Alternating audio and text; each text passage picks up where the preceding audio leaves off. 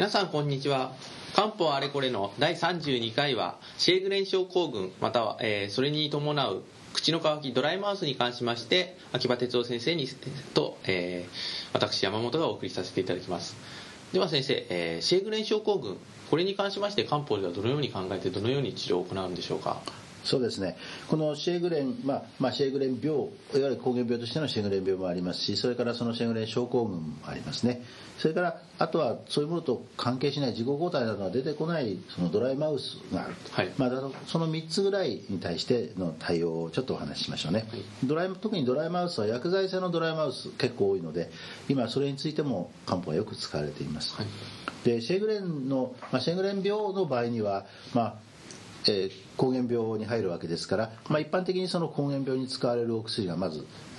さまざま使われます、はい。一つはあのよく使われるのがあのこれまでも時々出てまいりましたサイレー糖ですね。サイレー糖をよく使われる、でサイレー糖であのさまざまその西洋薬のあるいは免疫抑制剤などと一緒に今使われるえーステロイドなどと使われる例もありますね。で、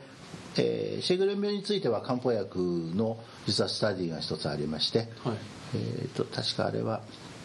シェーグレン病であったと思います。症候群じゃなくてですね、あの当時厚労省個人の厚生省のまあ診断基準のようなものがありまして、はい。それに伴って診断されたシェーグレン病のおを2群に分けてですね、え3群でしたかね実は補充液等とクロスオーバー試験のようなそれと投投薬なしというのを確かクロスオーバー試験にしたのがあの埼玉の大野先生ではい。立派なスタディになっていますね、はい。でこれで見てみますとあの当時、まあ、ガムテスト、はい。あのガムを噛んでその唾液分泌量を測るわけですけども、ええ。そのガムテストでも優位の差が出ているのが、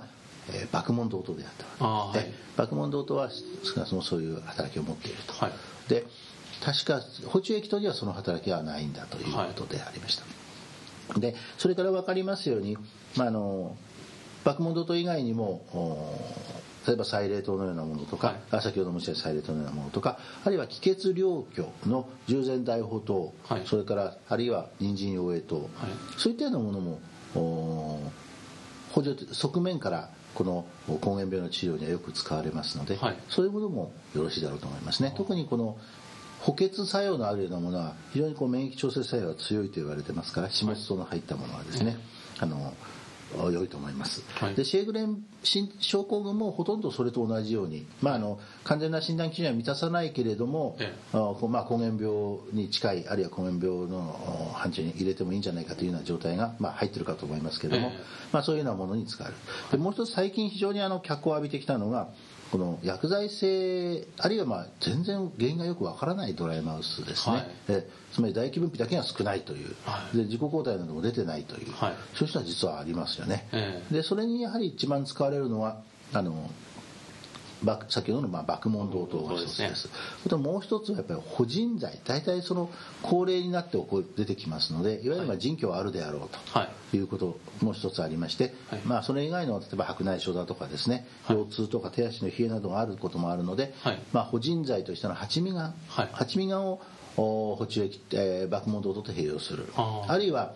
先ほどの気血療虚の薬を使う、はえ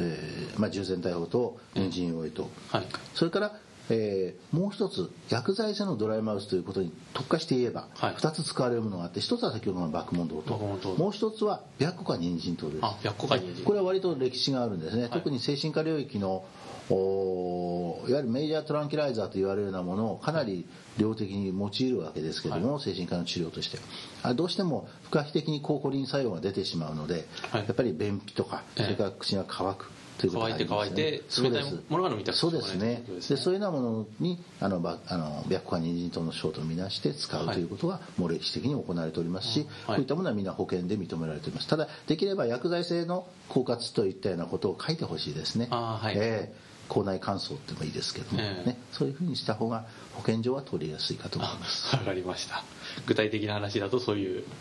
病名をつけるということですね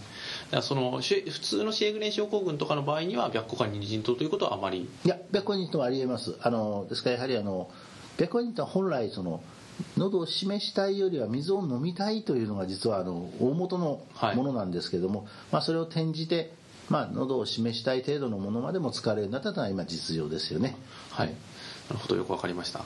ではお時間になりましたので本日はこの辺で、えー終わりにさせていただきたいと思います、はい。次回は第33回四十肩五十肩えー肩が痛いという方結構多いですがこのような状況に関しましてまた再度秋葉先生に教えていただきたいと思います。本日はどうもありがとうございました。こちらこそありがとうございました